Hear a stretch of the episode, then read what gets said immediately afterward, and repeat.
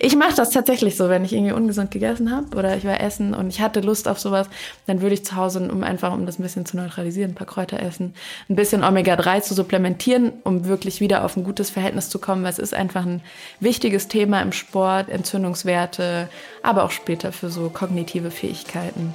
Und dann ist auch äh, alles wieder gut.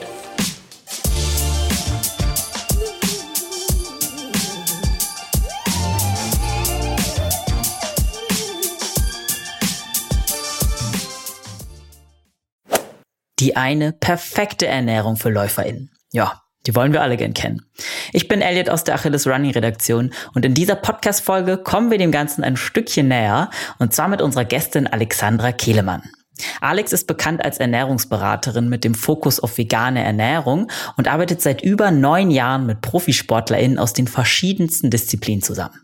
Wir schauen uns gemeinsam die größten Mythen, Trends und Empfehlungen rund um das Thema gesunde Ernährung an und Alex gibt uns ihre persönliche Einschätzung dazu und ihre Tipps.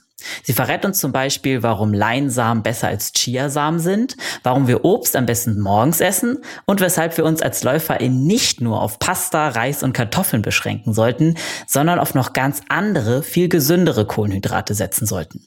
Wieso außerdem grünes Blattgemüse und, das hatte ich vorher noch gar nicht auf dem Schirm, Wildkräuter so unglaublich wichtig für unseren Körper sind, hört ihr gleich in der Folge. Viel Spaß! Diese Folge wird präsentiert von Avea. Kennst du das, wenn du schon wieder diesen krassen Heißhunger auf Süßkram hast und dann doch lieber zur Schokoladentafel greifst statt zu gesunden Snacks? Ja, ich auch. Und das kann an Schwankungen im Blutzuckerspiegel liegen. Zum Beispiel durch sehr kohlenhydratlastige Mahlzeiten. Zum Glück gibt es eine Lösung, und zwar den Stabilizer von Avea. Avea ist ein Schweizer Unternehmen in der Longevity-Forschung und bietet eine Vielzahl an individualisierten, hochqualitativen Supplements an. Alle Produkte sind wissenschaftlich fundiert und werden in der Schweiz entwickelt und auf Reinheit getestet. Der Stabilizer besteht aus natürlichen Inhaltsstoffen und hilft bei der Blutzuckerregulierung. Er blockiert einen Teil der Kohlenhydrate, die wir über die Nahrung aufnehmen, und hilft unserem Körper somit dabei, einen ausgeglichenen Blutzuckerspiegel aufrechtzuerhalten. Der Effekt? Ein verbesserter Energiehaushalt ohne Zuckercrashs. Dafür nimmt man den Stabilizer einfach zweimal täglich, 10 Minuten vor einer kohlenhydratreichen festen Mahlzeit ein. Als Hörerin dieses Podcasts bekommst du mit dem Rabattcode RUNNING 15% Rabatt auf deine erste Bestellung unter www.avea-live.com slash running. Damit du die Produkte risikofrei testen kannst, bietet Avea eine 90-Tage-Geld-Zurück-Garantie. Also, worauf wartest du noch? Bestell jetzt unter www.avea-live.com slash running. Damit. Hallo Alex, willkommen hier im Podcast. Hi, ich freue mich da zu sein. Ja, freut mich auch total, dass es geklappt hat. Darf ich dich gleich mal als Einstieg überfallen und fragen, was es heute bei dir zum Frühstück gab? Es gab eine Müsli Bowl mit äh, Papaya und Minze. Also quasi ähm, eine Basis aus Hafer und dann ein bisschen Papaya, Minze, immer was Grünes auch dabei im Müsli, äh, was bei den meisten nicht dabei ist und dann Sojajoghurt. Ja, stimmt. Und schnell. Ja. Also was Grünes gab es bei mir heute auch nicht. Vielleicht können wir mal mein Frühstück raten. Vielleicht kannst du mal deine Einschätzung zu meinem Frühstück geben. Das fände ich, glaube ich, ganz witzig. Ähm, mhm. Bei mir gab's Vollkornbrot, immerhin Vollkorn, ähm, mit veganem Aufstrich, weil ich jetzt im Zuge des Veganuaries auch wieder mehr Veganes und so integriere in meinen Alltag. Vorher war ich eher vegetarisch und es gab so eine, ja, so eine ganz basic vegane Salami auf eine und ähm, veganen Frischkäse auf das andere. Und dann habe ich mir noch so ganz dünne Räuchertofu-Scheiben geschnitten und die noch mit auf den Frischkäse gepackt. Ist das ein gutes Frühstück? Oder wie? Also äh, bei Veganen ist immer eine 10 von 10. Nein, ähm, man kann das dann immer optimieren, aber die Basis ja. stimmt schon mal. Ich freue mich natürlich immer, äh, wenn jemand vegan ist. Wenn ja. du jetzt noch was Grünes und was Frisches mit drauf gemacht hättest, wäre es noch ein bisschen besser gewesen. Ja, so eine, so eine Tomatenscheibe oder so vielleicht cool. Und ne? eine Gurke ja, und ein Gurke. bisschen Kräuter oder ein paar Sprossen. Ja. Dann hättest du das Ganze noch äh, nährstoffreicher gemacht. Okay, das merke ich mir mal dann für mein nächstes Frühstück. Ähm, Grünes ist, habe ich auch schon so im Laufe meiner Recherche festgestellt, dass das auf jeden Fall voll unterschätzt ist und wir wahrscheinlich alle sehr, sehr, sehr viel mehr grünen Zeug oder Grünkohl und generell grünes Blattgemüse essen sollten. Das ist mir genau. auch schon aufgefallen. Ja. Okay, gut, geht ja schon mal gut los. Ich habe meine ersten Tipps schon mal äh, mir gemerkt, äh, um die dann nachher anzuwenden. Ähm, lass uns mal eine Runde Sekt oder Selters spielen. Ich habe sechs Fragen für dich und du darfst die gleich alle mal ganz intuitiv aus dem Bauch heraus für mich beantworten. Du darfst dir immer nur eine Option aussuchen, okay. auch wenn beide mal gut klingen sollten, ja? Mhm. Okay. Erste Frage. Regional oder saisonal? Saisonal. Okay. Zweitens. Leinsamen oder Chiasamen? Leinsamen. Okay, also darauf äh, wollte ich später auch nochmal kommen. Vielleicht Gerne. können wir das dann später auch nochmal vertiefen, aber schon mal good to know. Dann drittens, Biomarkt oder Discounter? Biomarkt. Ja, ist halt ein bisschen teurer immer, ne? Leider. Ja, kommt drauf an. Also was man kauft, aber ich glaube, auch darüber können wir vielleicht später noch sprechen. Ja, darauf, glaube ich, kommen wir auch nochmal. Ähm, viertens, vorkochen oder frisch zubereiten? Frisch zubereiten. Ja, vorkochen, also auch wegen, wegen des Zeitaufwandes oder aus Prinzip? Äh, frisch schmeckt's mir persönlich immer besser. Es gibt auch ein paar Gerichte, die schmecken durchgezogen äh, besser und meistens bleibt von dem frisch gekochten noch für den nächsten Tag was übrig. Ja. also ist es so ein bisschen beides, aber ähm, intuitiv frisch gekocht. Okay. Ähm, fünftens, Bowls oder Burger? Bowls. Ja, da wäre ich tatsächlich auch dabei. Also, ich weiß nicht, ich glaube, man, man fühlt sich hinterher ja. immer besser nach einer ja. Bowl, auch wenn man mal Bock auf einen Burger hat. Ja, und Bowls ja. sind auch so super abwechslungsreich. Also ich habe jetzt letztes Jahr super viel Bowls gegessen und man konnte halt immer eine andere Basis wählen. So mal Couscous, mal Reis und so. Das bringt ja schon voll viel Abwechslung rein. Fand ich ja. ganz cool. Habe ich auch für ja, mich entdeckt. Man kann auch immer so reinschmeißen, was man gerade noch da hat. Äh. Stimmt, das ist auch eine gute Resteverwertung. Ja. ja, und wenn man dann ein leckeres Dressing hat, dann schmecken meistens äh, fast alle Kombinationen auch irgendwie gut. Auch wenn ich nicht ein Freund davon bin, zu viele Sachen in eine Bowl zu machen, weil es die Verdauung ah. dann wieder schwerer macht. Ah, okay. Aber äh, Bowls sind auf jeden Fall eine gute Sache. Ah ja, darauf habe ich jetzt auch noch nicht so sehr geachtet. Also ich denke mir immer so, je mehr, je mehr Abwechslung, desto besser in so einer besser. Bowl. Ja. Viel hilft viel, ja. ja genau. Denkt man ja, glaube ich, immer ja. so, ne? Das ist vielleicht ja. auch gar nicht der richtige Ansatz, werden wir vielleicht noch sehen im Laufe der Folge. Mhm. Und letzte Frage. Ernährungsplan oder intuitiv essen? Intuitiv essen. Ach, spannend. Hm. Also ich glaube, ich bin gar nicht der intuitive Esser. Also ich bin sehr, ich habe immer die gleiche Uhrzeit sogar ungefähr, zu der ich esse, weil ich habe auch immer zur gleichen Uhrzeit Hunger. Ist das bei dir nicht so? Ach so, doch, das schon ein bisschen. Ich dachte, du dachtest jetzt an den Ernährungsplan, dass ich mir fest vornehme, was ich wann esse, ähm, mhm. wie viele das manchmal haben wollen. Äh, ich bin da immer sehr intuitiv, aber habe auch meistens so zu den gleichen Uhrzeiten ähm, Hunger, okay. aber ich verstehe unter intuitiv essen so ein bisschen bei der Ernährungsumstellung dann zu verstehen, was tut meinem Körper eigentlich gut und was nicht und dass man sich dann nicht so fest an den Plan mehr halten muss, sondern dass man oder dass Sportler dann irgendwann lernen, ähm, was eine gute Ernährung ist und dann mm. muss man sich nicht mehr so fest an den Plan halten.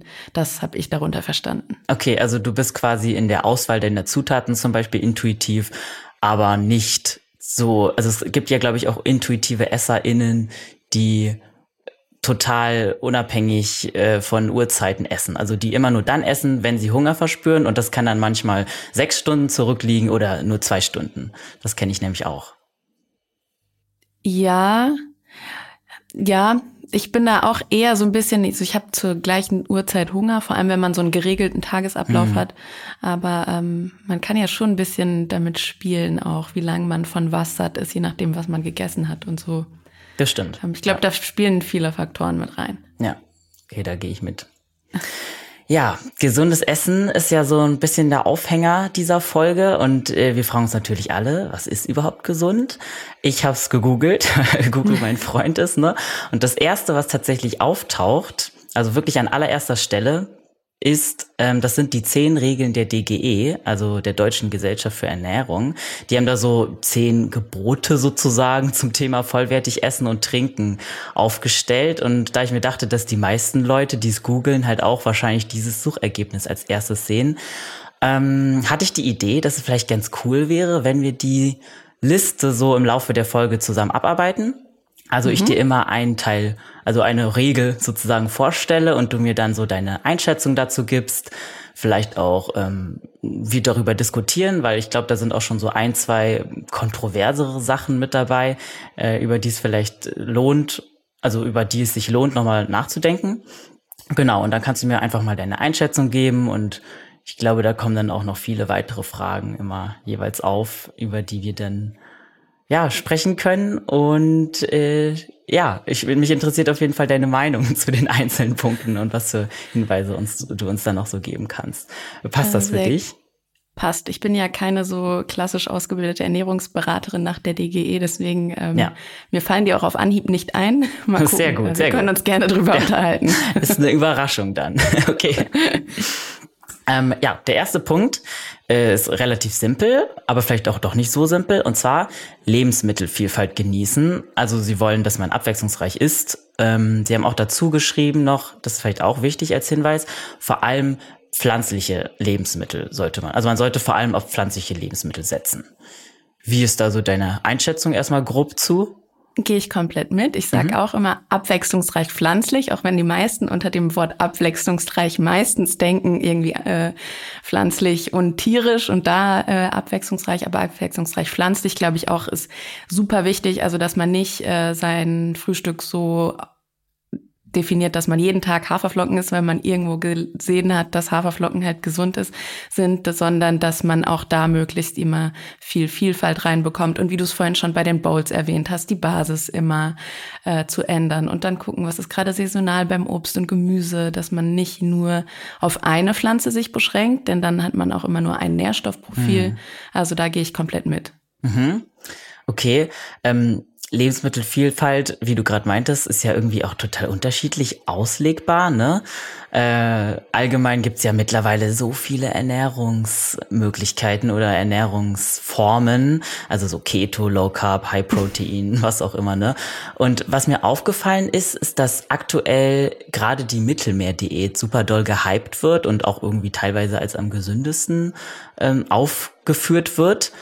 Mm, was, wie siehst du das? Also wie schätzt du das ein? Glaubst du, es gibt so die eine Ernährungsform, die irgendwie am gesündesten ist und vielleicht auch hinsichtlich Sport, was gibt, ergibt da deiner Meinung nach am meisten Sinn? Also aus ich würde immer sagen pflanzlich, äh, 100 mhm. Prozent pflanzlich. Man soll, sollte schon darauf achten, dass man alle Nährstoffe bekommt, die man braucht. Also man sollte sich schon damit befassen. Ähm, aber es wird jetzt, äh, oder ich habe noch keine Studien gesehen, die irgendwie zeigen, dass bestimmte Pflanzen irgendwelche negativen mhm. ähm, Nebenerscheinungen hervorrufen oder irgendwelche Krankheiten, die wir gerne Zivilisationskrankheiten nennen. Das hat man meistens irgendwie bei dem hohen Konsum tierischer Produkte, ähm, die auch aus ethischer und ökologischer Sicht einfach nicht, äh, nicht so toll sind. Man sollte aber dann nicht so in so Fettnäpfchen treten und nur wenn man vegan ist, äh, irgendwie äh, Pommes und Burger essen, weil die halt vegan sind, sondern soll schon äh, gucken, dass man sich eben möglichst ausgewogen ernährt und äh, wenn man die Pflanzen nicht zu sehr denaturiert, also sozusagen sehr viel extrahiert und sie ähm, stark weiterverarbeitet, dann bekommt man auch alles, was man braucht.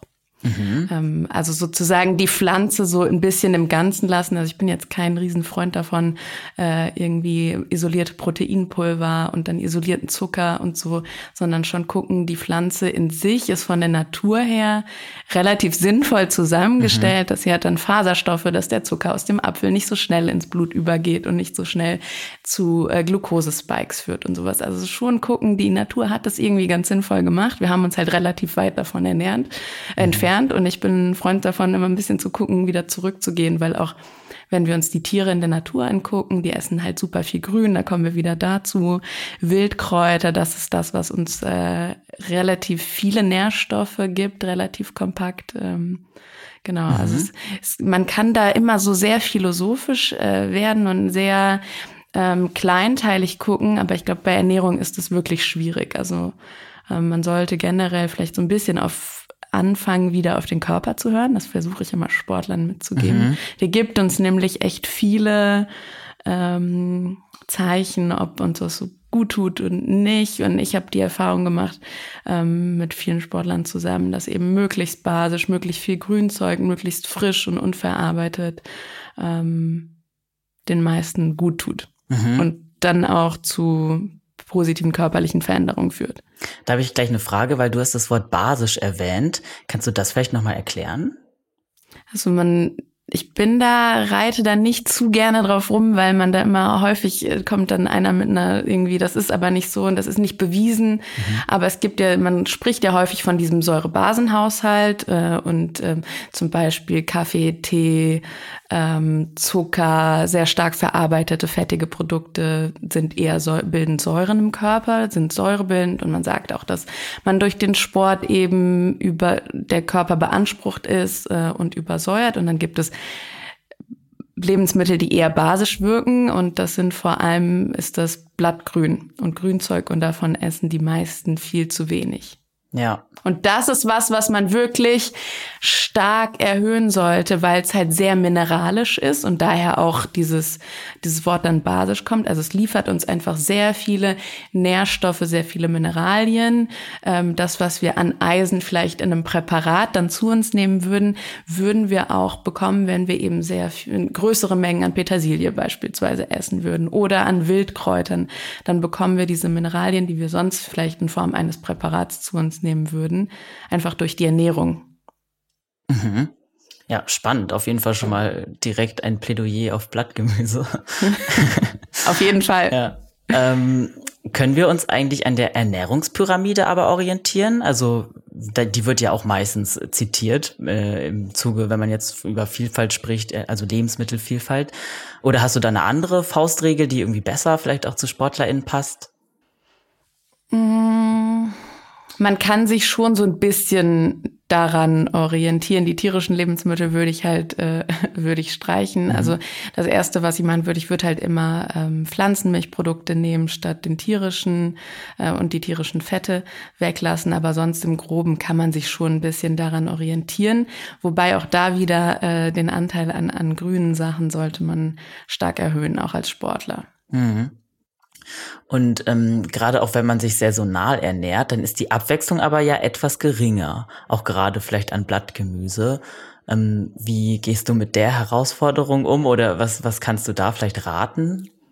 Also es ist schon so, dass es äh, im tendenziell Richtung Winter weniger wird, aber da haben wir dann zum Beispiel Schwarzkohl oder Grünkohl, der sehr kalziumreich ist. Ähm, dann nimmt man davon mehr ähm, und wir bekommen ja alles. Also ich bin dann schon bei Grünzeug, äh, da nehme ich dann doch dann auch was, was nicht ganz saisonal ist. Ich versuche dann möglichst häufig den Grünkohl anzubauen in meiner Ernährung, aber dann auch nicht jeden Tag, sondern das ein bisschen abzuwechseln.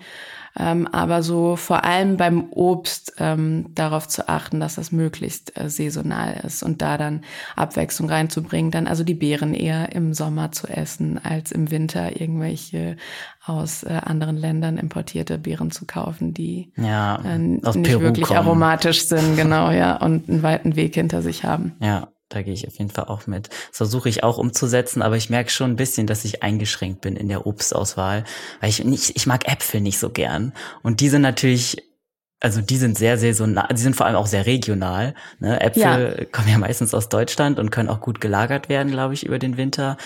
Wenn man die nicht so gern mag, dann äh, ja, hat man halt etwas weniger Auswahl, würde ich sagen. Wenn man die nicht mag, also wenn man sie, ich sage mal, wenn man sie verträgt, aber nicht mag, dann ist es eine Option, sie einfach mit in den Smoothie zu machen mit Grünzeug. Hm, dann stimmt. schmecken sie nicht so stark raus. Ja. Ähm, dann klar, Bananen sind nicht äh, weder regional noch saisonal. Ähm, hier in Deutschland ähm, nutze ich aber trotzdem auch so für Smoothies ja. manchmal. Also ich bin äh, nobody's perfect. Mhm. Ähm, aber vielleicht hast du auch noch nicht die richtige Apfelsorte für dich entdeckt. Es gibt ja vielleicht. echt viele. Äh, ich bin ein großer Fan von Topaz und Elster. Mhm. Das sind so meine zwei äh, Lieblingssorten. Und ansonsten, wer keinen Äpfel mag, hat noch die Option Birnen, sind ja auch so Herbst, Winter, mhm. äh, Obst, Pflaumen, wäre auch so im Herbst und Win Herbst eher aber ja, stimmt, Äpfel ist schon das, was sich auf jeden Fall gut lagern lässt. Ja, ne? Vielleicht, wenn man es mit Zimt kombiniert äh, in, in einem Müsli, ist es nicht so, ja, nicht so ganz apfelig, ja, ja sondern ja. was Weihnachtliches. Ja. ja, stimmt. Also Backapfel mag ich auch zum Beispiel lieber. Also, weil ich mag die Konsistenz nicht so gerne von Äpfeln. Ja, okay. Vielleicht gerieben. Vielleicht, vielleicht muss ich mir richtig das viel Mühe machen und sie raspeln.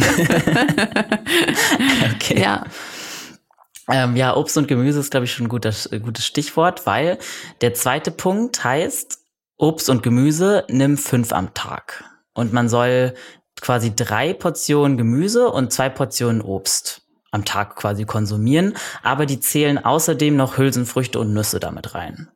Wie würdest du das einschätzen? Kann man das, kann man sich so danach richten, deiner Meinung nach? Ja, ich glaube, das, also Hülsenfrüchte sind auch in den fünf mit drin, ja? Ja, genau. Also Hülsenfrüchte würde ich auch immer täglich äh, mit einbauen. Dann hat man einfach eine gute Basis an Proteinen äh, als äh, Veganer oder ja, ich Vegetarier lassen wir jetzt weg, als Veganer. Mhm. ähm, und ansonsten passt das auch, mhm. glaube ich, mit den fünf. Ja. Ja. Das Obst würde ich vorzugsweise morgens essen, weil es schneller verdaut wird ah. als Gemüse. Also so bei beim Müsli mit äh, dabei und dann hat man Gemüse. Bei mir sind es bestimmt mehr als fünf am Tag. Mhm. Das ist aber auch gut. Wenn ich so überlege, morgens irgendwie ein Müsli, irgendwas mit Obst, mittags ein Salat mit ein paar Hülsenfrüchten und abends vielleicht ein Gemüsecurry oder so. Mhm. Also sind auf jeden Fall mehr als fünf. Und äh, warum ist es jetzt nochmal genau gut, das Obst eher in der ersten Tageshälfte oder so zu essen? Ähm, also wenn wir haben ja unterschiedliche Verdauungszeiten von Lebensmitteln und wenn jetzt ähm, ich habe gefrühstückt und esse jetzt hinterher Obst und das, was ich gefrühstückt habe, braucht beispielsweise fünf Stunden, um verdaut zu werden und das Obst nur zwei, dann liegt es quasi oben auf und fängt an zu gären äh, und führt dann zu beispielsweise Blähungen, die ja dann ah. auch im Sport sehr negativ oder kontraproduktiv äh, Total. sind, nicht förderlich für die ja. Leistung. Deswegen würde ich schon so ein bisschen drauf achten oder wenn ich nochmal später Obst esse, dass äh, dann ausreichend Zeit zwischen der letzten Mahlzeit und der Obstmahlzeit war. Es gibt ja auch wirklich viele Sportler, die dann irgendwie sagen, ja, sie essen ihr Nachtisch vor dem Essen. Das hat meistens damit zu tun, dass der Nachtisch dann obstlastig ist und dann eher mal zu Blähungen und sowas führt. Ah, das ist ja eigentlich voll der gute Tipp. Also mir war das überhaupt nicht bewusst, dass es daran liegen kann, dass man das Obst einfach spät isst, dass man dann zum Beispiel Verdauungsprobleme bekommt. Daran habe ich nie gedacht. Und als Sportler will man ja seine Verdauung so auslegen, dass sie möglichst leicht ist und keine Probleme bereitet. Ja. Äh, und wir darauf nicht unnötig irgendwie Energie verlieren, die wir dann für den Sport und die Regeneration brauchen. Ja, aber so zum Beispiel eine Banane direkt nach dem Sport, die würde jetzt nicht viel machen, oder? Weil das ist so, glaube ich, mein Go-To-Snack nach dem Long Run, dass ich erstmal wieder Energie tanke, so zum Beispiel in Form von einer Banane. Ja, und du hast ja nicht irgendwie äh, kurz vorm Training gegessen, in ja. dem Best im besten Fall. Deswegen ist das dann kein Problem. Okay. Mhm.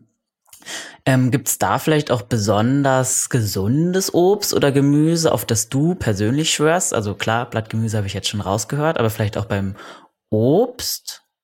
Mm, also im Sommer auf jeden Fall Beeren. Die sind halt einfach äh, sehr antioxid antioxidantienreich. Mhm. Ähm, ich versuche schon bei Obst eher auf Bio zu achten. Ähm, und möglichst saisonal. Also ansonsten würde ich jetzt nicht sagen, es gibt das, äh, das eine Obst. Äh, Beeren sind auf jeden Fall äh, der Favorit mhm. im, im Sommer, wenn sie denn dann äh, hier bei uns erhältlich sind. Ja.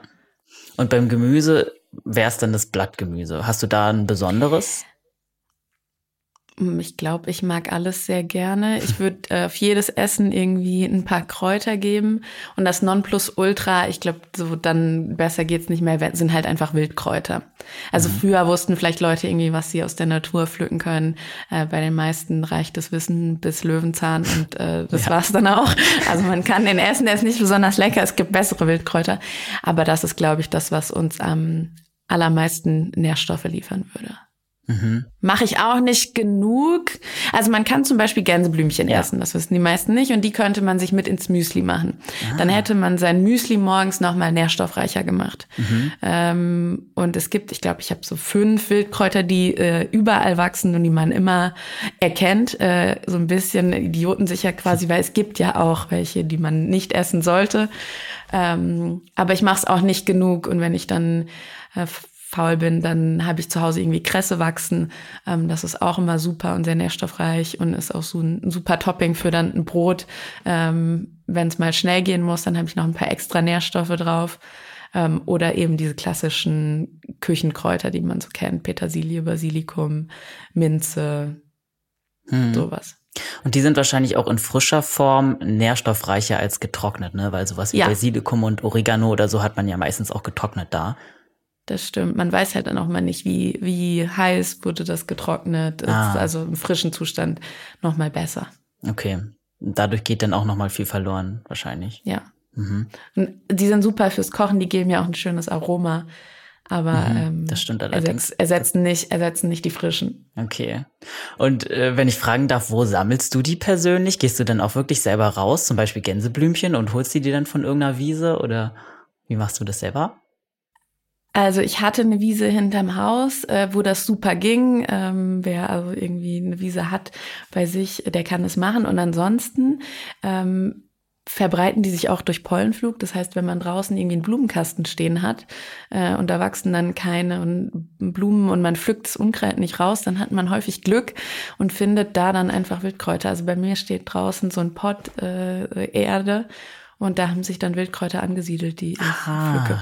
Also man muss gar nicht viel machen. Richtig lustig, aber stimmt. Und wahrscheinlich kann man echt deutlich mehr essen, auch als ich jetzt beispielsweise weiß, ähm, was da draußen so wächst. Da gibt's äh, deutlich bessere Experten. Mhm. Ähm, ich kenne halt eben so ein paar und wenn ich die entdecke, dann pflücke ich die auch. Okay. Cool. Ja, mir ist das auch aufgefallen, dass man manchmal ja einfach random ähm, irgendwelche Wildkräuter im Beet findet. Also so zum Beispiel ja. Löwenzahn besonders, der ist irgendwie sehr, sehr schnell überall. ja. Genau. Okay. Ähm, ja, lass uns mal noch mal ein bisschen so auf Kräuter, äh, nicht Kräuter, sondern auf Samen, Kerne und so eingehen, weil du hast vorhin gesagt, du würdest Leinsamen lieber statt Chiasamen nehmen. Mm, mhm. Sind die, kann man die so pauschal gegeneinander austauschen oder was sind da so die Eigenschaften? Weil ich weiß, dass Chiasamen ja als das Superfood überhaupt gehypt wird. Also das ist immer in den Listen mit, in den gesündesten Lebensmitteln. Ähm, sind Leinsamen so die deutschen oder die westlichen Chiasamen oder wie ist es? Ähm, Leinsamen sind deshalb so wertvoll, weil sie uns eben viel ähm, Omega-3 liefern, also pflanzliches Omega-3, dieses ALA. Ähm, und Chiasamen sind auch sehr Omega-3-reich. Die haben vielleicht noch äh, Calcium mhm. ähm, mehr als jetzt Leinsamen, aber der Leinsamen ist regionaler, ist deutlich günstiger äh, und liefert uns mehr Omega-3. Also würde ich immer den Leinsamen bevorzugen, denn das äh, Calcium, was wir in dem Chiasamen haben, bekommen wir auch anders. Also das, was bei den meisten sehr kritisch ist, ist Omega-3 mhm. ähm, in unserer Ernährung. Selbst äh, Leute, die noch Fisch essen, haben da meistens kein gutes Verhältnis. Und äh, ich würde auch den meisten empfehlen, Omega-3 in Form von Algenöl dann zu supplementieren. Mhm. Aber so die Basis kann man erstmal legen, wenn man täglich Leinsamen ähm, in seine Ernährung integriert. Und die schlagen dann auch nicht so äh, zu, ins Portemonnaie äh, wie die Chiasamen, ja. die deutlich teurer sind. Das stimmt, allerdings sind günstiger, ja. Ja. Ähm, und wie würdest du die dann am ehesten konsumieren? Streust du die auf dein Müsli oder was machst du aus denen? Also es ist ja so ein bisschen schwierig, da dran zu kommen, weil ähm, man sieht es bei Sesam noch besser als jetzt bei Leinsamen, wenn man die gegessen hat, dass die, wenn man auf Toilette mhm. geht, eins zu eins wieder rauskommen. Die das waren stimmt. also für die Schüssel. Man ist nicht so wirklich dran gekommen. Und ich bin ein Riesenfan vom Keimen. Äh, das wird jetzt so ein bisschen bei den meisten, die noch keine Berührungspunkte haben, ein bisschen abgespaced. ähm, da weicht man den Samen ein und der geht dann quasi auf und man kommt besser an die Nährstoffe ran. Also der fängt an zu wachsen. Äh, das, was man dann als Sprossen im Supermarkt fertig kaufen kann, das kann man mit allen Samen und Hülsenfrüchten Früchten machen. Die gehen dann auf, also diese harte Schale geht auf und wir können die besser kauen, wir kommen besser an die Nährstoffe ran. Und äh, ich keime dann meine Leinsamen und dann mache ich sie entweder mit ins Smoothie rein. Mhm. Ähm, dann habe ich sozusagen noch ein bisschen, die enthalten ja nicht nur äh, Fett in Form von Omega-3-Fettsäuren, sondern äh, auch Protein, also super, eine super Proteinquelle auch. Ähm, oder mach sie eben mit ins Müsli rein. Mhm. Genau. Also würde es nicht so viel bringen, die eigentlich einfach so aufs Müsli raufzumachen, ungekeimt, weil du meintest jetzt, also ich, stimmt, erfahrungsgemäß kann ich sagen, die kommen irgendwie so fast ganz wieder raus. Äh, konnten wir dann überhaupt was davon aufnehmen oder ist es dann eigentlich relativ sinnlos? So ein bisschen, deswegen sagen viele ja auch, man soll sie geschrotet kaufen, Mhm. Ähm, geschrotet ist es aber so, dass es, es fängt halt an zu oxidieren. Also wäre die, die optimale Wahl auf jeden Fall, sie zu keimen. Okay. Ähm, wem das zu anstrengend ist, es gibt mittlerweile auch Hersteller, die dann gekeimte Samen schroten äh, und verkaufen. Man kann auch die geschroteten nehmen. Äh, man, die Ausbeute an, an Nährstoffen ist nicht so gut, wie wenn man sie keimt. Okay. Spannend, das muss ich, glaube ich, auch mal zu Hause probieren. Ist mir noch nicht so gekommen, aber es klingt wie ein Experiment. Also man, ich, ähm, dieses Keimen ist nicht so das, was so die Omis früher gemacht haben, die Bohnen einzuweichen. Das war ist quasi schon der erste Schritt beim Keimen. Dadurch mhm. wird sozusagen ein Prozess, in dem das ist ja auch eine Form von Samen in Gang gesetzt. Äh, man muss sie dann nicht mehr so lang kochen, auch bei den Hülsenfrüchten. Mhm. Und dann, wenn man sozusagen ihnen noch ein bisschen Zeit gibt, dann wird es zu so einer kleinen Pflanze und geht auf. Und in diesem Wachstumsprozess ist einfach die Nährstoffdichte am höchsten. Und diese Schale, die sonst so schwer zu verdauen ist, warum es einfach so durch die Verdauung einmal durchrutscht, die wird halt aufgebrochen und dadurch ähm, kommen wir erst an die Nährstoffe ran. Ja, spannend. Aber wieder was gelernt direkt. ähm, ich würde noch gerne über die Avocado sprechen, weil die auch so das größte, also so eins der Superfoods aktuell ist. Also es gibt den, also weiß ja jeder, Avocado wird total gehypt, wird auch als super, super gesund gesehen. Äh, was hältst du von der Avocado? Also einerseits wird es ja so gehypt und andererseits äh, ist es immer so quasi, wird es als Klimaverbrechen äh, hingestellt, ja. weil sie so wahnsinnig wasserintensiv ist oh ja. und einen riesen Transportweg hat. Ich muss sagen, als ich bin vor elf Jahren vegan geworden und da war die Auswahl an veganen Produkten noch sehr mau. Da habe ich viele Avocados gegessen, mhm. ähm, habe dann irgendwann aufgehört. Ich würde nicht sagen, dass es irgendwie ein Must ist, äh, jetzt irgendwie Avocado zu essen, weil sie so super gesund ist. Sie macht halt relativ satt, wenn man nicht und liefert auch gute Fette, wenn man mal keine andere Option hat. Ähm, ist vielleicht ist bestimmt auch deutlich gesünder als jetzt ein weiterverarbeiteter äh, veganer Frischkäse oder ja. eine vegane Salami. Also so eine gute Option, ähm, sich das zum Beispiel aufs Brot zu machen. Aber wenn man jetzt eine ausreichend nährstoffreiche Mahlzeit zu sich nimmt, dann braucht man jetzt nicht irgendwie noch extra Avocado als Topping. Also wenn ich jetzt irgendwie eine Bowl habe mit Quinoa und Kichererbsen und ähm, vielleicht einem Hummus oder so, dann brauche ich noch extra noch Avocado okay. obendrauf. Also ich finde, das ist in manchen Situationen eine gute Option, wenn ich irgendwie unterwegs bin und ich habe sonst nichts, was ich irgendwie mir aufs Brot machen kann oder so. Stimmt. Ähm, aber es ist, man sollte es jetzt nicht so in so Riesenmengen konsumieren, ähm, weil ich das äh, Umweltthema angesprochen habe, ist natürlich nicht jetzt vergleichbar mit, mit Fleisch, aber ich glaube, wenn man es irgendwie nicht täglich essen muss, dann ähm, kann man es auch echt mal äh, lassen, dem Klima wegen. Ja, okay. Würde ich auch wahrscheinlich so sehen, ja. Dann lass uns mal zu drittens gehen und zwar Vollkorn wählen wird da empfohlen. Also man soll Vollkorn gegenüber Weißmehl bevorzugen, nehme ich mal an. Wie siehst du das? Ja, äh, das ganze Korn ist immer besser. Ähm, es ist also ich kam jetzt eben schon so zu dem Thema Keimen und dann ja. ähm, man bricht sozusagen so ein bisschen in diesen Randschichten des Korns sind eben auch Phytate, ähm, die so ein bisschen dazu führen, dass wir Nährstoffe nicht so gut aufnehmen können. Deshalb würde ich immer dazu plädieren, das volle Korn zu nehmen und das dann zu keimen. Dann wäre man so bei dem Nonplusultra, aber auch ansonsten Weizen eher meiden, weil man sagt dann immer Weizen oder Weizenvollkorn. Äh, ich bin kein Freund von Weizen, aber so grundsätzlich, ähm, zum Beispiel, man kann das ja auch auf Reis ausweiten. Auch da würde ich dann immer sagen, eher Vollkornreis als den geschälten Reis. Okay.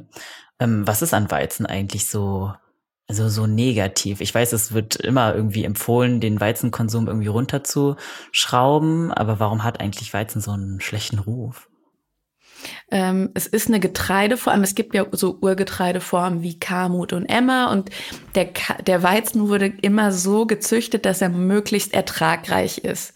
Und der hat zum Beispiel einfach äh, sehr viel Gluten und äh, das ist so ein eigentlich ein natürlicher Fraßfeind für Insekten, also dass die hm. das Korn nicht anfallen. Ähm, also so und der macht dann auch in unserem Darm so relativ viele äh, Probleme, ähm, verklebt, die Darmzoten, viele sind unverträglich dagegen und immer so ein, es ist immer so ein ganz guter Indikator dafür, dass was nicht so gut ist, wenn viele Menschen dagegen unverträglich sind. Stimmt. Also wir haben uns dann irgendwie dran gewöhnt, das zu essen, wie bei den Milchprodukten ja. zum Beispiel, aber wenn es die meisten Menschen eigentlich nicht vertragen, dann ist es vielleicht auch einfach äh, nicht so nicht so gut für uns. Ja. Mhm. Ähm, deshalb, wenn Getreide, dann würde ich halt eher zu so Urgetreidesorten äh, greifen, weil der Weizen einfach äh, sehr auf Ertrag gezüchtet wurde.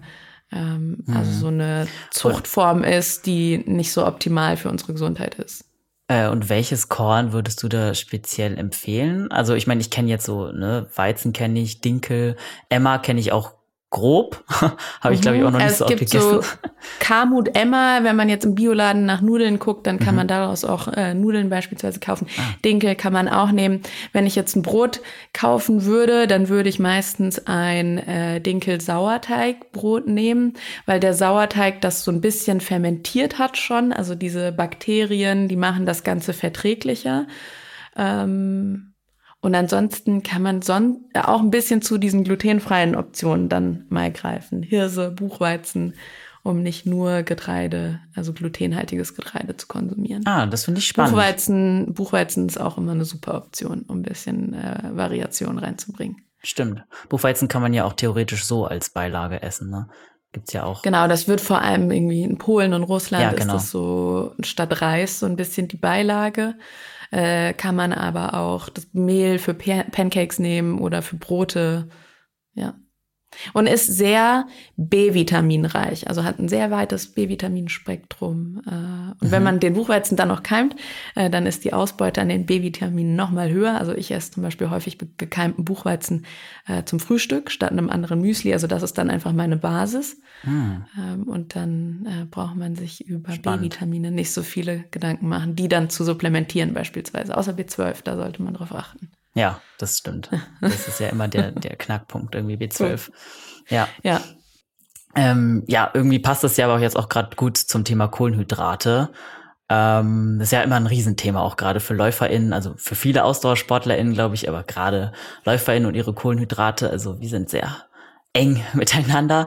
Ähm, wie schätzt du das ein? Würdest du sagen, man sollte gerade als Läufer in Kohlenhydrate schon als Basis für alles nehmen und dann darum herum aufbauen? Oder wie siehst du das? Ja, also diese Kohlenhydrate meiden, da halte ich nichts von. Aber ich bin immer so, man sollte das so ein bisschen ganzheitlicher betrachten und Kohlenhydrate nicht nur so isoliert sehen, denn äh, auch Gemüse äh, enthält, enthält Kohlenhydrate. Also es ist jetzt nicht nur die Pasta, mhm. ähm, die äh, Kohlenhydrate sind und dann auch einfach so ein bisschen gucken, dass mir meine Basis, also die mir Kohlenhydrate liefert, die sollte mir auch irgendwie noch Nährstoffe liefern. Also nicht nur einfach reine, in Anführungszeichen, leere leere Kohlenhydrate, sondern die sollten möglichst ähm, nährstoffreich sein. Und zum Beispiel Quinoa liefert mir sehr wertvolle Kohlenhydrate, gleichzeitig aber auch Protein und viele Mineralstoffe. Ähm, das wäre dann eher so eine Option, ähm, statt nur jetzt irgendwie eine Weizennudel zu nehmen äh, mit Tomatensauce. Dann habe ich zwar eine große Menge an Kohlenhydraten gegessen, aber wenig Nährstoffe zu mir genommen. Und der Körper, der braucht äh, quasi sein Triebmittel, also der braucht die Energiequelle, aber der braucht eben auch wahnsinnig viele Nährstoffe, damit wir langfristig unsere Leistung halten können und nicht nur kurzfristig ein bisschen Energie haben. Ja. Ja, das ist ja irgendwie eh so ein springender Punkt, glaube ich, dass früher immer Kartoffeln, Reis und Nudeln hauptsächlich als Kohlenhydratquellen gesehen wurden, aber mittlerweile auch so Bulgur und Couscous und wie du angesprochen hast, Quinoa irgendwie auch in Deutschland angekommen sind. Würdest du dann, gibt es so für dich ein paar, also weiß ich nicht, deine Top drei besten Kohlenhydratquellen, die du auch gerade SportlerInnen empfehlen würdest, statt vielleicht Kartoffeln, Reis und Nudeln? Mhm. Äh, Buchweizen. Mhm auf jeden Fall. Süßkartoffel. Mhm. Ah, und äh, hier so ein Quinoa sind so ranggleiche, ist halt ähm, regionaler mhm. und auch für Sportler so interessant, weil es sehr eisenreich ist. Okay. Und äh, wir ja Sportler häufig eine Eisenthematik haben. Ja. Ähm, deswegen äh, so wertvoll. Wobei du eben Couscous und Bulgur erwähnt hast. Ja. Und dazu muss man auch wissen, dass die in fast allen Fällen aus Weizen einfach nur bestehen. Mhm. Also man denkt, es ist irgendwie was äh, Gesundes, aber die Basis ist einfach Weizen, der in einer anderen Form daherkommt. Äh, es gibt auch Couscous dann aus anderen Pflanzen, aber meistens, wenn man Couscous isst, isst man einfach Weizen. Ach, Und das Mensch. ist, glaube ich, vielen einfach nicht bewusst. ja, stimmt Ja. allerdings. Man denkt schon, Ja. dass man zu dem Gesünderen greift, wenn man Couscous isst. Also ich fühle mich auch immer so, als ob ich dann irgendwie das Gesündere nehme, aber ist ja scheinbar nicht so. Aber die Basis ist einfach äh, Weizen. Vielleicht fühlt man sich auch so, wenn man dann irgendwie zu dem Couscous, meistens hat man ja irgendwie einen Couscous-Salat mit Genau. frischen Kräutern und Gurke und Tomate oder irgendwie äh, eine Gemüsepfanne ähm, Pfanne oder so dazu. Dann ist der andere, der Anteil an anderen Lebensmitteln nochmal höher, als wenn man jetzt irgendwie nur eine Portion Pasta mit ein bisschen Soße isst. Ja. Ja. Okay, aber Süßkartoffel finde ich auch schon mal gut. Das mag ich auch sehr gerne. Gut, mit Hirse habe ich persönlich jetzt echt, äh, habe ich jemals was mit Hirse gekocht? Weiß ich gar nicht. Muss ich, glaube ich, noch mal tiefer reinschauen in so Hirse-Rezepte. Die ist auch ein bisschen geschmacklich nicht so der Favorit der meisten Menschen, meiner auch nicht, aber ähm, wenn man äh, ne, ne, ich weiß nicht, so vielleicht so ein indisches Kichererbsen-Curry oder so dazu hat, dann ist das andere so stark vom Geschmack, dass man die Hirse nicht mehr so stark schmeckt. Und zum Beispiel bei der Süßkartoffel ist es dann auch so, die ist ja so stark orange, die liefert uns dann noch viel Provitamin A, was wir für unsere Augen und für die Muskeln noch brauchen. Also sozusagen immer gucken, was gibt mir meine Kohlenhydratquelle noch für einen anderen Benefit. Okay. Mhm. Und äh, Haferflocken ist ja auch so irgendwie, weiß ich nicht, ob man das jetzt noch Superfood nennen kann, aber wird ja auch, auch wird ganz, ganz viel auch empfohlen. Super viele Leute essen ja auch Haferflocken zum Frühstück. Du meintest ja auch, du hattest äh, ein Müsli-Frühstück zumindest. Ähm, wie ist es? Ist es, sind Haferflocken besser geeignet zum Beispiel zum Frühstück als Brot? Ist es wirklich so? Oder ist es auch wieder so ein, weiß ich nicht, eigentlich nur ein Trend?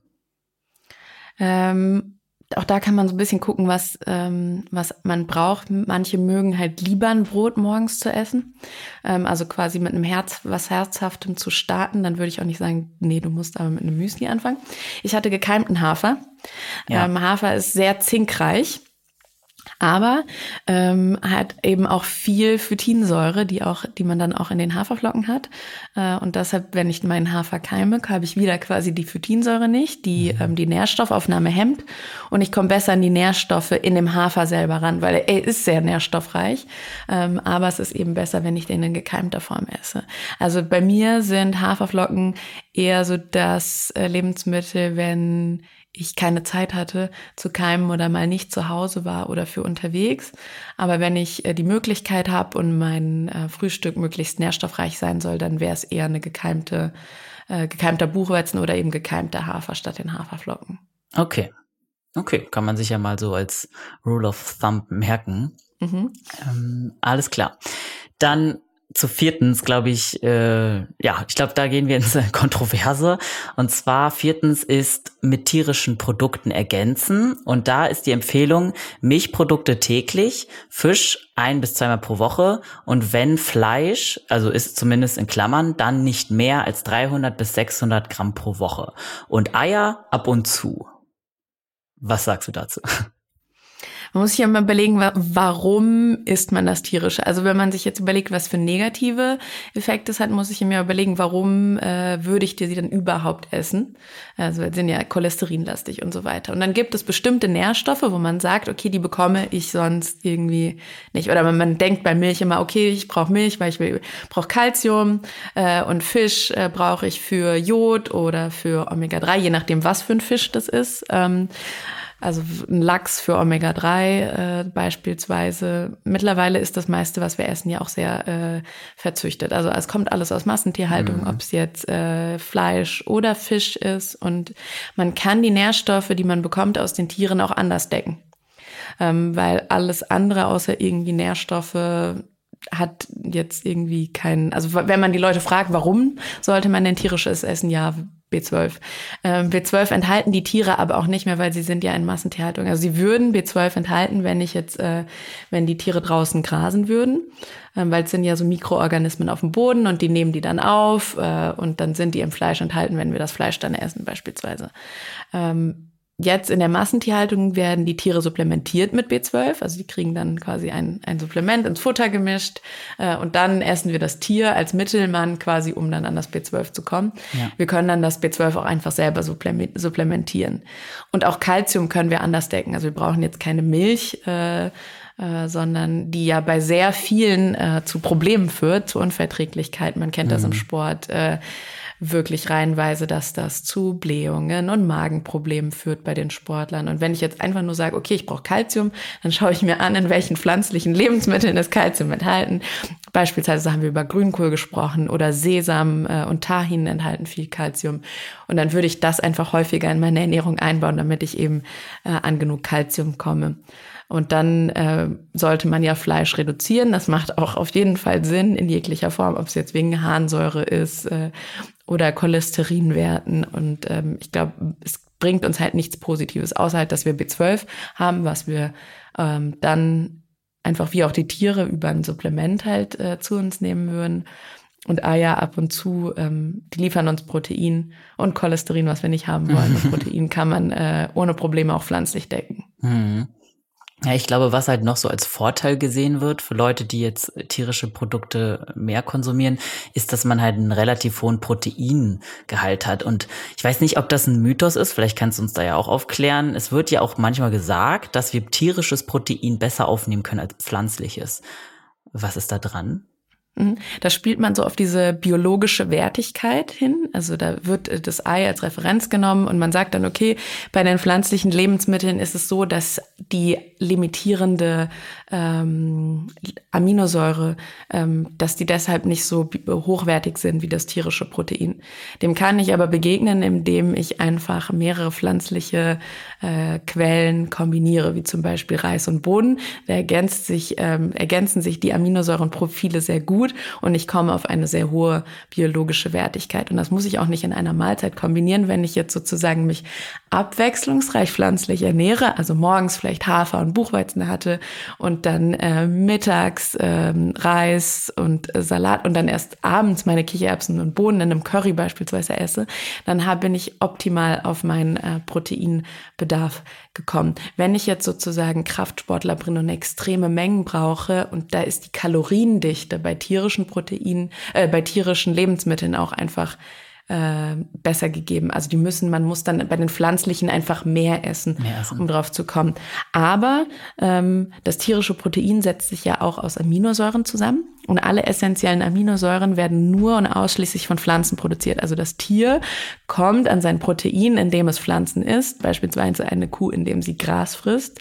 Äh, da, dadurch kommt sie an ihr Protein. Und wir Menschen bekommen auch alles Protein, was wir brauchen, pflanzlich sehr gut abgedeckt. Und wenn wir jetzt nochmal auf das äh, Keimen kommen, dann wird das Protein, das beispielsweise in einer Linse gespeichert ist, umgewandelt in freie Aminosäuren, die der Körper direkt verwerten kann. Also die beste Form, die hochwertigste Form des Proteins quasi.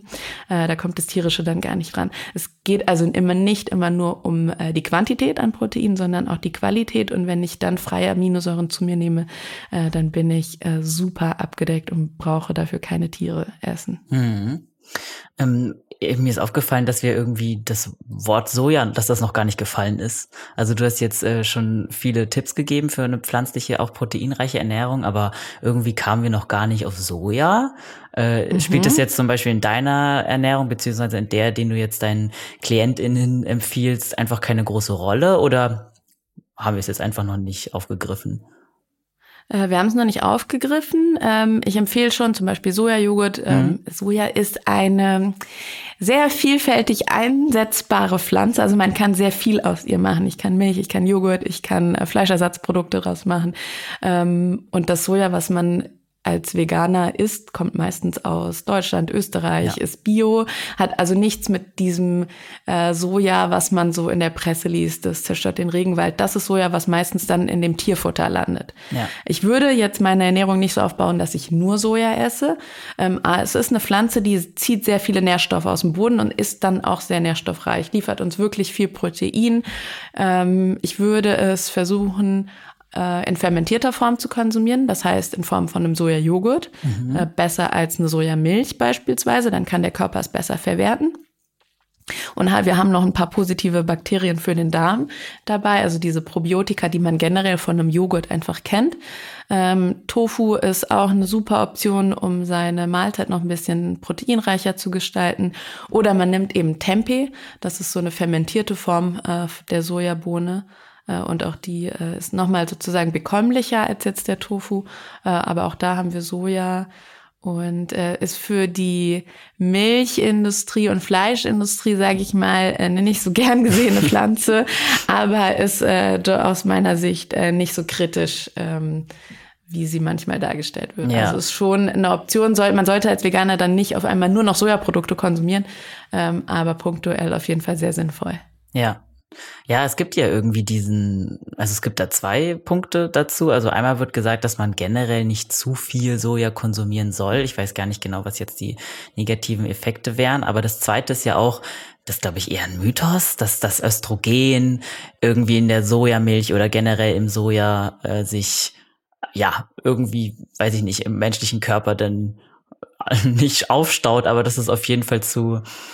Körperlichen Veränderungen. Man sagt ja immer kann, irgendwie ja. so, ja genau, und Männer würden dann Brüste bekommen so oder so. Äh, ich habe es ausprobiert, sehr viel Soja gegessen, bei mir ist leider nichts passiert. Ich hätte mich gefreut darüber, aber ähm, ist nicht so. Und es ist ja auch so, dass äh, tierische Milchprodukte wahnsinnig viel äh, Östrogen enthalten und diese Phytoöstrogene, beispielsweise Bier ähm, auch. Es ist also nicht nur die Sojapflanze allein und die meisten würden jetzt nicht aufhören, Bier zu trinken äh, wegen Östrogen. Und, ähm, deshalb, äh, da braucht man sich äh, keine Gedanken machen. Aber ah, es ist immer wieder bei diesem, wie, wie wir am Anfang gesagt haben, abwechslungsreich. Also wenn jetzt jetzt nur Sojaprodukte esse und sonst nichts anderes, dann würde ich es auch als kritisch ansehen. Aber mhm. wenn es sozusagen Bestandteil einer abwechslungsreich pflanzlichen Ernährung ist, dann auf jeden Fall eine gute mhm. Sache. Okay. Ja, vielleicht kannst du da auch noch mal ein bisschen uns ein paar Tipps geben. Was sind denn noch andere gute Eiweißquellen und vielleicht auch recht günstige Eiweißquellen? Weil gerade bei zum Beispiel Ersatzprodukten, ne, die dann so auf Erbsenproteinbasis oder aus Mandelerzeugnissen sind, die sind ja immer relativ teuer, muss man ja schon dazu sagen. Ja, vielleicht hast du da noch andere Tipps, wie man sich eiweißreich ernähren kann, auch als, als Pflanzenesserin.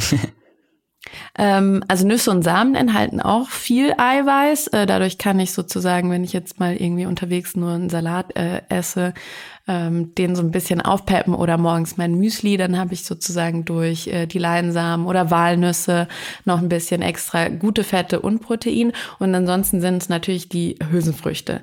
Die sind auch nicht teuer. So ein Sack äh, Linsen oder Kichererbsen oder Bohnen äh, kostet wirklich nicht viel.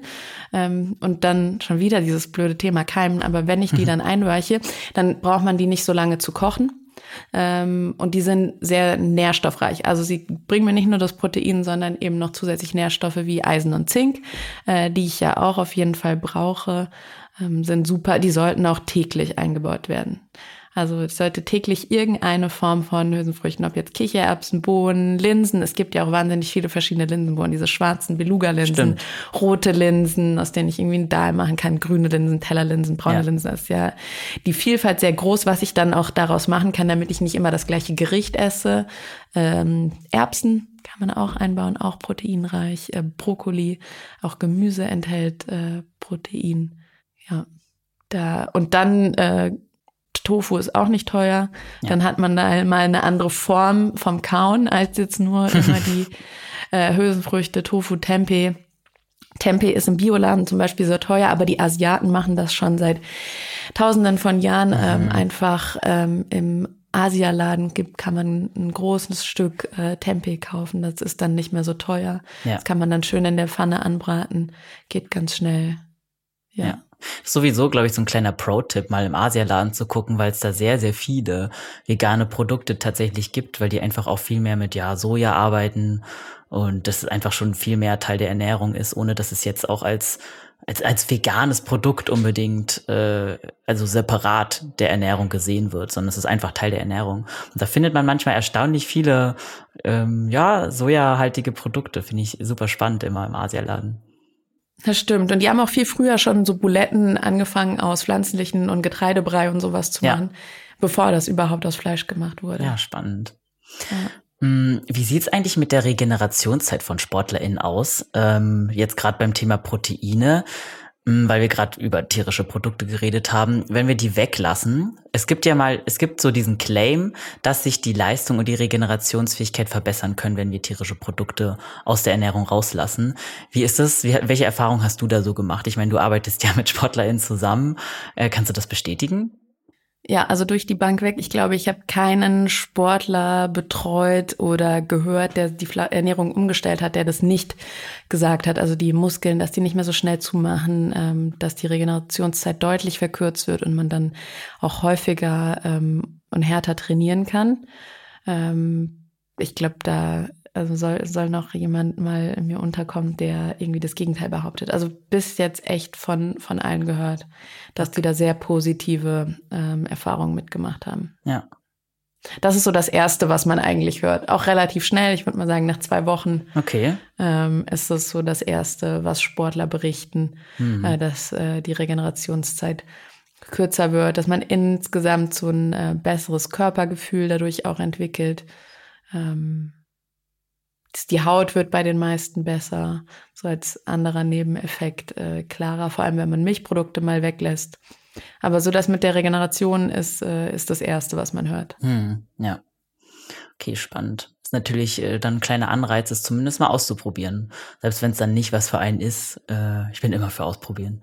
Also ich auch, ja, ja, weil man weiß ja nicht, äh, wenn man es nicht probiert, ob es nicht äh, besser wird. Genau, ja. Aber man müsste es dann mindestens zwei Wochen durchziehen. Das ist ja schon mal ein gutes, ja, ein guter Zeitrahmen. Ne? Ja, und natürlich, wer sich äh, sch schlecht ernährt, der wird äh, schneller und stärker positive Effekte spüren als jetzt jemand, der eh schon äh, Milchprodukte meidet und nur einmal die Woche Fleisch isst oder so. Stimmt. Der wird jetzt nicht einen riesen Unterschied dann spüren innerhalb von zwei Wochen. Ja, klar. Ja.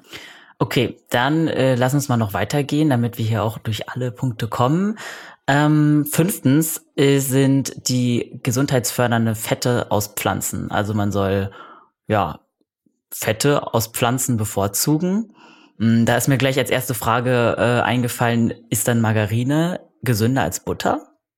Ich würde beides nicht konsumieren und mhm. beides auch nicht empfehlen. Man hat dann gehärtete Fette.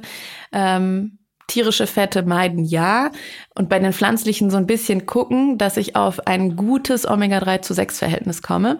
Denn wir wollen unsere ähm, Entzündungswerte im Körper ja gering halten und das fördern wir durch Omega-3-haltige Quellen. Da kommen wir wieder zu den Leinsamen, also das äh, Nonplusultra.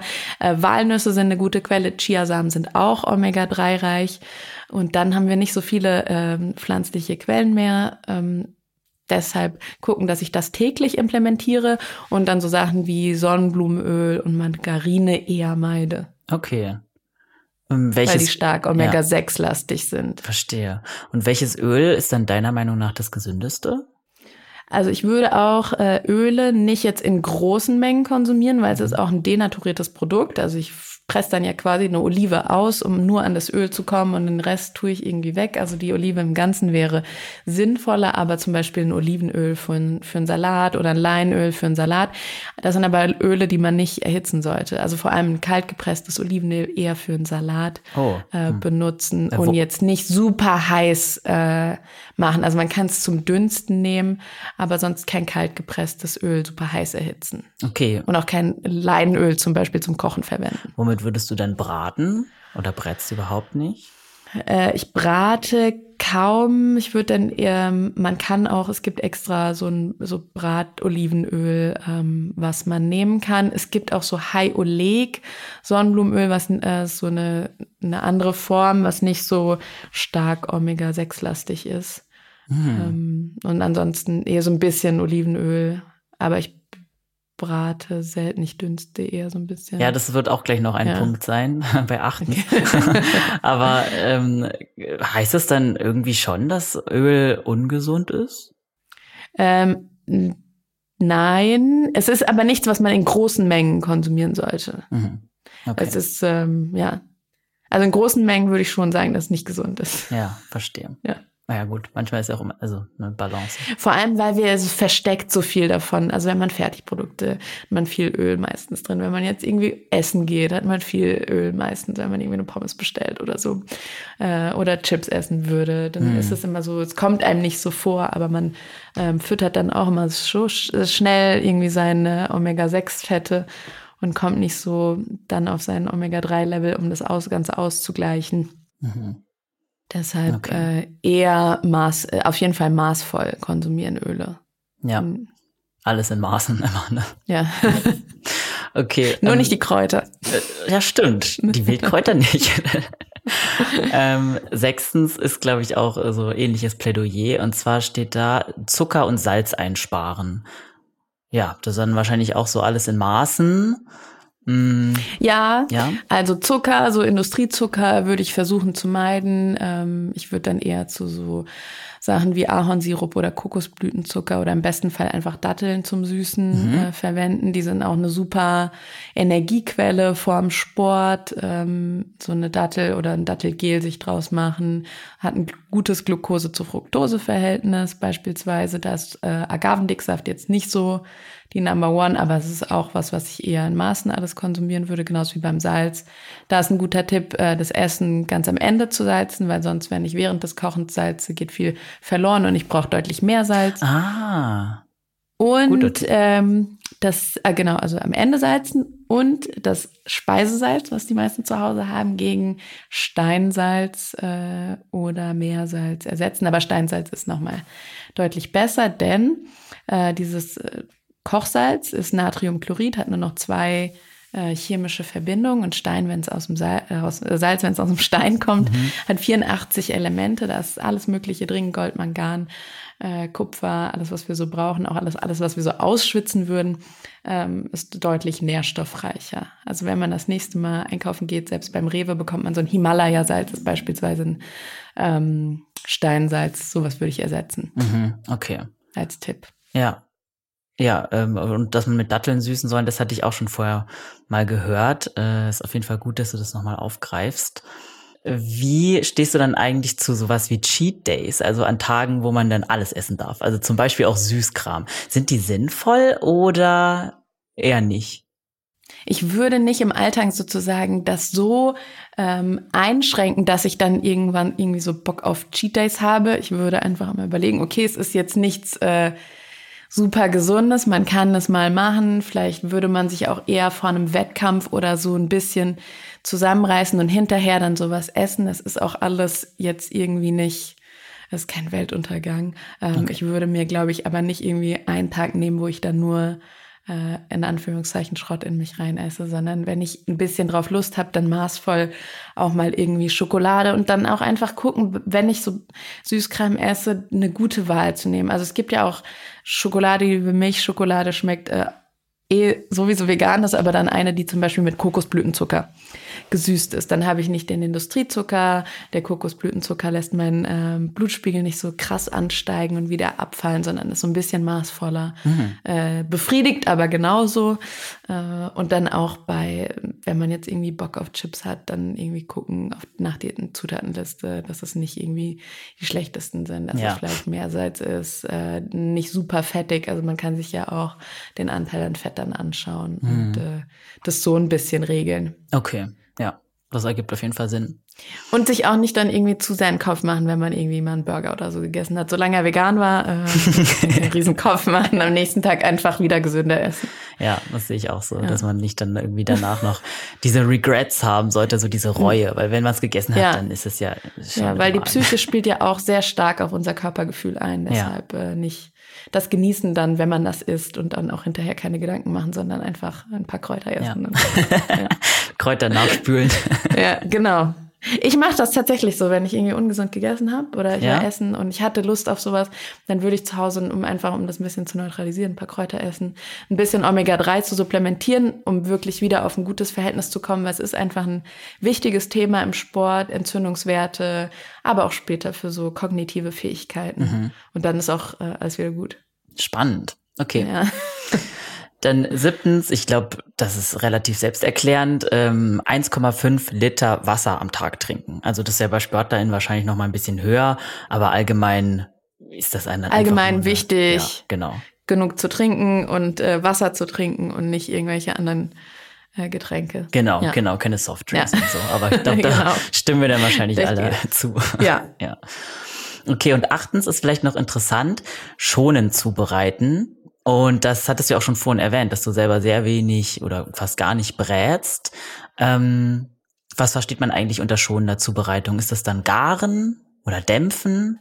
Genau, garen, dämpfen, dünsten, ähm, nicht zu heiß braten, nicht frittieren, ähm, um quasi einfach möglichst viel Nährstoffe noch äh, aus seinen Lebensmitteln zu bekommen. Mhm. Würde ich auch mitgehen. Ja, genau. Was der Vorteil, dass man einfach nicht, also es ist ja auch so, wenn ich zum Beispiel jetzt irgendwie mein Gemüse im Wa in Wasser koche ähm, und dann das Kochwasser wegwerfe, dann sind viele der Nährstoffe in das Wasser gegangen. Wenn ich die jetzt äh, schonend gedünstet hätte, dann wäre, wären die Nährstoffe noch in, in meinem Essen drin geblieben. Und ich hätte sozusagen nicht mit dem Wasser dann weggekippt. Hm. Das heißt, dein Gemüse zum Beispiel, das dünstest du dann auch eher oder garst es? Genau. Ich dünste das dann einfach mit wenig Flüssigkeit Mhm. äh, oder halt gleich in, einem, in einem, einer Mahlzeit, wo alles zusammenkommt. Ich bin ein Riesenfan von ganz einfach und One-Pot-Gerichten. Ähm, zum Beispiel, wenn man einen Gemüseeintopf kocht, dann bleibt ja alles in dem Topf, alles Eintopf, alles rein zusammen. Ja, stimmt. Noch mit rein, fertig, äh, kann man mehrere Tage essen. Ja. Ist äh, einfach, ähm, ja. Also sowas ist es dann bei mir. Mhm. Dann bleibt sozusagen, die Nährstoffe bleiben dann alle in dem einfach drin oder in dem Sud, den man ja dann mit isst. Ähm, oder wenn man dünstet, halt jetzt irgendwie nicht äh, super heiß in Fett braten, sondern eher Ja. auf einer geringeren äh, Hitze mit wenig Öl. Ja, gut, dass Frittieren nicht gut ist, das dachten uns wahrscheinlich schon alle. Aber ich glaube, man kann ähm, dämpfen. Auch wenn frittierte Sachen den meisten Menschen sehr gut schmecken. Auf ja. jeden Fall, ja. Aber ich glaube, man kann Garen und Dämpfen schon mehr äh, in den Alltag integrieren, als man vielleicht denkt. Weil ich greife auch Ja. meistens einfach zum Braten. Also ich, äh, das ist auch so meine Number One, glaube ich, in der Zubereitungsart. Ich glaube, das könnte ich auf jeden Fall ein bisschen zurückfahren, weil Dünsten ja jetzt auch nicht unbedingt. Ähm, Genau, macht man einfach einen Deckel genau, drauf. ist ja der einzige Pfanne, Unterschied. So genau, ja. Ja. Okay, dann Punkt neun ist das achtsame Essen. Also man soll sich eine Pause nehmen zum Essen, steht da explizit drinne. Ähm, ist das so, dass wir Nahrung effektiver aufnehmen können, wenn wir achtsam essen, oder ist das eigentlich eher für die Psyche? Ist es tatsächlich so? Und das Kauen spielt ähm, die Hauptrolle dabei. Wir sollten also wirklich, wenn wir essen, unsere Nahrung gut kauen, denn äh, die Verdauung beginnt im Mund und dann, wenn ich das schlucke und dann kommt es da unten an, äh, dann weiß mein Verdauungssystem schon, was es gleich zu tun hat. Es kann die richtigen Säuren, äh, Magensäuren bereitstellen. Dann geht das alles deutlich einfacher und wir können die Nährstoffe aus der Nahrung dann auch besser aufnehmen. Deshalb achtsam, also man sollte sich schon Zeit dafür nehmen, denn wenn man jetzt irgendwie dabei irgendwas anderes macht, dann schluckt man die Nahrung häufig einfach ungekaut runter. Das muss ja schnell gehen. Ja, Ähm, leider. und ist dann an die Nährstoffe auch einfach nicht so gut rangekommen. Äh, Es ist nicht, es ist vor, äh, nicht vorverdaut unten angekommen. Das heißt, die Verdauung ist deutlich schwieriger. Auch das wollen wir eigentlich für Sport und äh, Regeneration vermeiden. Deshalb achtsam essen auf jeden Fall und gut kauen. Hm, okay. Gut, das äh, hat dann auf jeden Fall den, also kein Mythos, aber das hat es ja dann bestätigt, diese Regel, ähm, Mhm. dass achtsam nicht nur für die Psyche ist, sondern auch für den Rest scheinbar. Spannend auf jeden Fall. Und zehntens, das glaube ich auch sehr selbsterklärend, das machen wir eigentlich hoffentlich schon, weil es ist ja ein Laufpodcast, in Bewegung bleiben und auf das Gewicht achten. Also es geht hauptsächlich darum, dass man sich mehr nebenbei bewegen soll, dass Ernährung und Bewegung immer Hand in Hand gehen. Ich nehme mal an, da gehst du auch d'accord mit.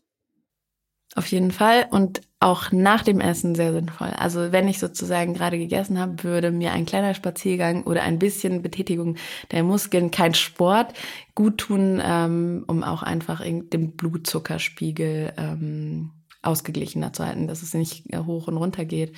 Ähm, sehr sinnvoll, um nicht diese Glucose-Spikes zu haben sich dann moderat zu bewegen nach dem Essen und bewegen sollten wir uns ja alle Hm. äh, ausreichend im Alltag. Ja, also. Nicht ruhen, sondern tausend Schritte tun sozusagen. Tun, genau. Ja, okay. Ja, äh, dann sind wir die Liste eigentlich schon schon durchgegangen. Danke, dass du bei mir geblieben bist und die ähm, deine, deine, deinen Input uns dazu gegeben hast. Ich habe vielleicht noch so als Fazit ein, zwei Fragen. Und zwar, das ist jetzt noch nicht so ganz aufgekommen, hast du vielleicht noch so weiß ich nicht, Top 3 oder so Lebensmittel, die du selber als unverzichtbar empfindest, die du auch zum Beispiel deinen, deinen SportlerInnen empfehlen würdest jederzeit, die irgendwie vielleicht so ein Gamechanger oder so für dich waren? Also Wildkräuter ist, glaube ich, eines davon. Mhm. Leinsamen, mhm. damit man viel Omega-3 bekommt. Mhm. Und Buchweizen. Also wir hatten eigentlich alles schon, okay. schon genannt. Also die drei Sachen könnte man mal anfangen, ein bisschen mehr in die äh, Ernährung zu integrieren. Ja. Okay. Und wenn keine Wildkräuter, dann Küchenkräuter, die man ja auch im Supermarkt einfach kaufen kann. Das stimmt. Die sind ja sehr, sehr zugänglich. Ja. Die kriegt man auch überall. Ja. ja. Und hast du vielleicht auch noch so die eine, ich weiß, es ist immer schwer, sich auf eine Sache festzulegen, aber so, äh, Leute wollen halt immer die eine Sache wissen, ne? Hast du vielleicht so die eine Recovery-Mahlzeit nach dem Sport, also jetzt gerade im Bereich Ausdauer, die du als, ja, als sinnvoll erachtest, die du empfehlen würdest? Ich glaube nicht. Ich glaube, die Basis macht's, also die Ernährung wirklich so auszurichten. Denn wenn ich mich sonst irgendwie nicht so sinnvoll ernähre, dann wird mir auch die eine Recovery-Mahlzeit äh, nach dem Sport nicht wirklich helfen. Ähm, und man kann schnell irgendwie Kohlenhydrate zuführen von, von einer Banane, wie du es gesagt hast, oder eine Dattel oder so und sich dann eine wirklich ausgewogene Bowl zum Beispiel machen mit Grünzeug, mit einer guten Kohlenhydratquelle wie Quinoa oder Süßkartoffel. Ähm, dann und ein paar Hülsenfrüchten, Linsen. Dann, hm. Also ist alles kein Hexenwerk, wir haben alles schon quasi erwähnt. Das ist die Basis, äh, die die Foundation macht. Ähm, okay. Ja. Cool. Das war auf jeden Fall ein super aufschlussreiches Gespräch. Es hat mir auch sehr, sehr viel Spaß gemacht. Mir auch. Ähm, ja, Alex, vielen, vielen Dank für deine Zeit und natürlich auch dein Know-how, das du heute mit uns geteilt hast. Nichts zu danken. Ich habe mich sehr gefreut, äh, hier zu sein und ein bisschen was zu teilen. Das war auf jeden Fall eine Menge. Ich habe viel mitgenommen. Ich hoffe, unsere ZuhörerInnen auch. Ähm, verrat denen doch gerne noch zum Abschluss, wo sie dich finden können. Also klassisch auf den äh, Social Media Kanälen wie Instagram und äh, Facebook und sonst auch auf meiner Website. Da gibt es auch nochmal so Anleitungsvideos zum Keimen, falls jetzt jemand gesagt hat, ja, wie soll das eigentlich gehen? Äh, da kann man mich auch kontaktieren. Es gibt auch so einen Online-Kurs äh, für Dummies in Anführungszeichen so zum Einstieg in die vegane äh, Sporternährung. Perfekt, ja, das findet ihr, liebe ZuhörerInnen, wie immer in den Shownotes. Ich verlinke euch das auf jeden Fall. Ich persönlich werde mir auch mal anschauen, äh, wie das Keim funktioniert. Ich bin ein bisschen angefixt. ja. Und das war's eigentlich auch schon von uns. Ich hoffe, ihr konntet was aus der Folge mitnehmen und wenn dem so ist, abonniert uns doch gerne, lasst uns gerne eine gute Bewertung da, darüber freuen wir uns immer. Ja, und wir freuen uns auch über Feedback oder Fragen auf Instagram unter achilles.running. Und ansonsten heißt es wie immer, bis bald, bleibt gesund und keep on running.